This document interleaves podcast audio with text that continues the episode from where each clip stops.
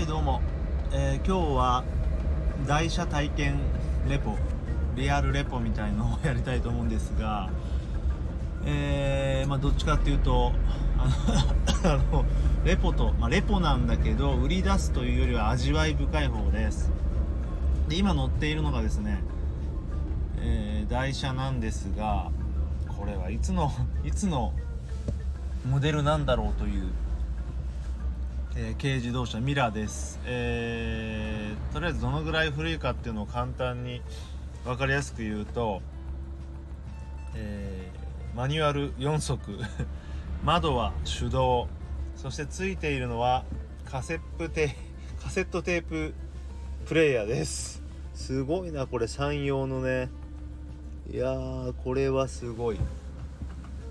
なんか台車っていうと割とあの車検とかねディーラーに出すと結構新しい方の車を貸してきましてまああれですよね。言わないけどちょっと乗ってみてどうですか？という新車どうですかみたいなのを感じるし現にねあれ乗るとすげえ欲しくなるんですよ。まあそんなのを味わってきたんですがこれは全く逆のねベクトルのむしろ今の自分の車いいじゃんって思えるようなそんな、えー、体験をさせてくれますスーパーレトロカーです。どうでしょう？うるさいですか？なんか音とかも違うのかな？とりあえず4速までしかないのでマジであれなんですよ。びっくりしたんですよ。運転してえーってもうめっちゃうなってるみたいな感じでびっくりします。スピードはもちろん出ないし頑張ってる感もあります。でね何が怖いってお何が怖いってねあのペダルがめっちゃちっちゃくてブレーキとあのアクセルを同時に踏んでしまうんですよ。ちっちゃくてね近くにあんのかな。ととりあえずとりあえずねめちゃくちゃ踏みづらい。何これっていう。ねだから昔ってこんなんだったのかなっていう。車もこういうなんでしょうね細かい使いやすさ。っていうのがあの進化してるんだなってマジで怖いんですよね。で、俺の靴が結構でっかいっていうのもあるんだけど本当にねこれとっさに止まれねえんじゃねっていうぐらいの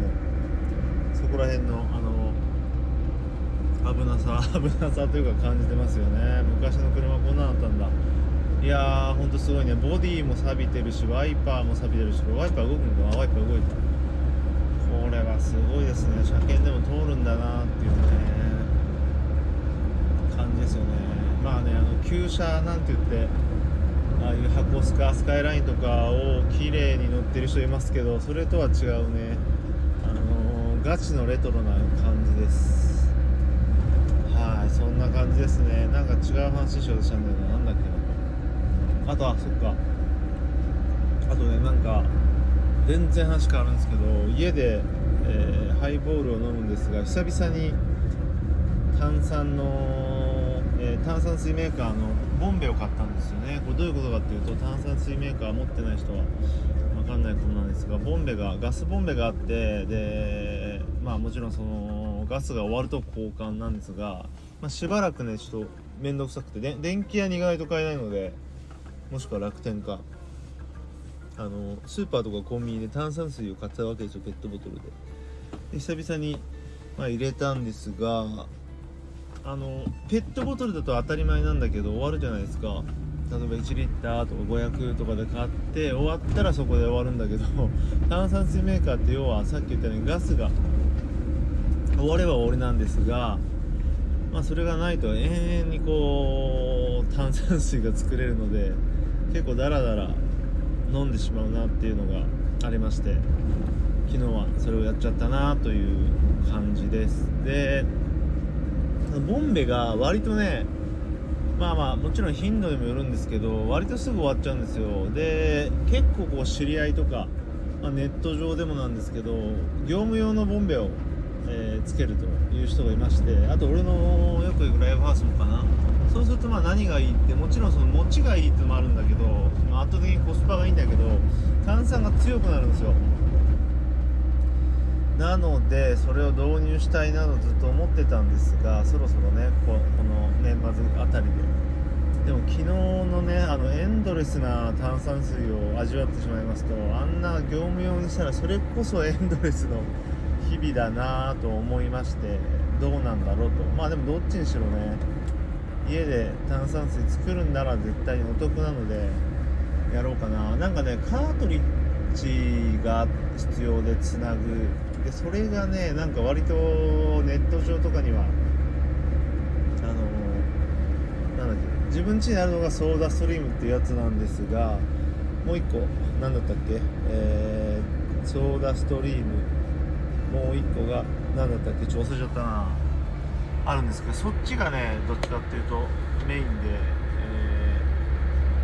ー、そっちの情報ばっかりでそうないんですよねドリンクメイトの方が、まあ、いくつかあって多分いいと思うんだけどなんかそれをミスったらつかないっていう無駄なあれをしそうで怖くて。なんかでも共用共用みたいな。まあもちろんねボンベ側のカードリッジは一緒ですからねだからもう片方側の口が合えばいいのでまあ多分大丈夫だと思うんですけどで何だったっけっていうのちょっとソーダストリームねそうだ。ドリンクメイトとソーダストリームね OK 思い出した。よかった。なんかね最近割と ポットのいい子忘れるんで思い出す訓練しとかなきゃなと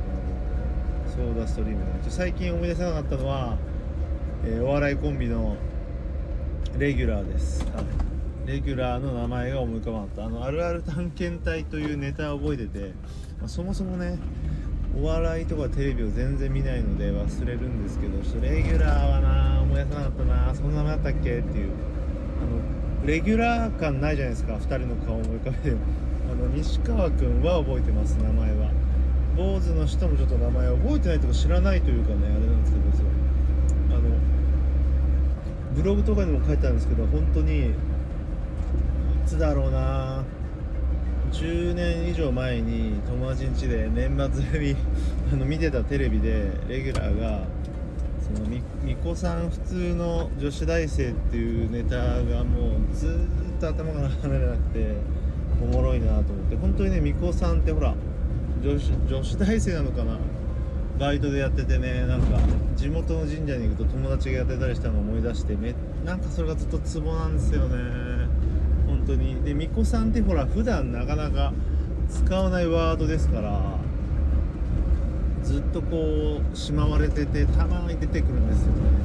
で先日もなんかライブに行ったら巫女さんの格好で歌ってる人がいて思い出したっていうね、えー、そう。そのバンドはねあの陰陽座っていうバンドのコピーカバーでえー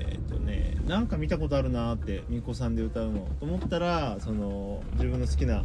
きのこ帝国のギターのあーちゃんがその陰陽座のカバーバンドをやっていまして僕あの前にねそのみこさんで歌ってるとこ見てたのね俺であああれかっていう感じで。でちょうどその曲をやったのであの記憶がフラッシュバックいたしました。はい。まあそんな感じでえーちょっと話がどんどんスリップしていきましたが、えー、試乗体験レポレトロカー試乗体験レポでした。はいではまた。